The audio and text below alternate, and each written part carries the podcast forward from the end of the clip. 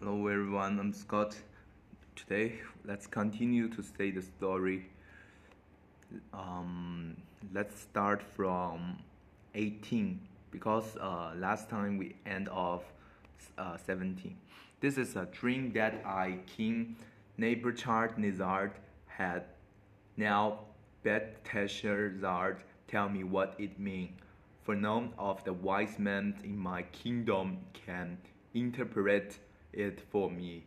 But you can, because the Spirit of the Holy God is in you. Daniel interprets the dreams. Then Daniel, also called Belteshazzar, was greatly perplexed for the time, and his thought terrified him. So the king say, said, Belteshazzar, do not let the dream or its meaning alarm you. Belteshazzar answered, My lord, if only the dreams uh, applied to your enemies and its meanings to your adversary.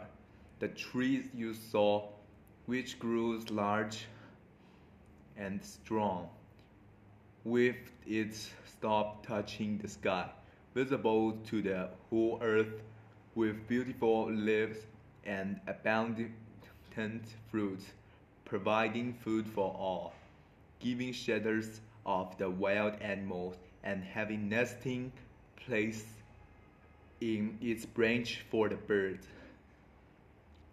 Your majesties, um, you are that trees, you have become great and strong.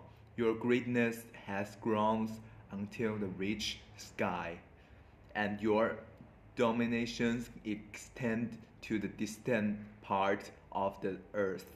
Your majesty sought a holy one, a messen messenger coming down for heavens and saying, Cut down the tree and destroy it. But leave the storm stump bound with irons and bronze in the grass of the field, while its root remains in the ground. Let him be drenched with the dews of heavens. Let him live with the wild animals until seven times pass by for him.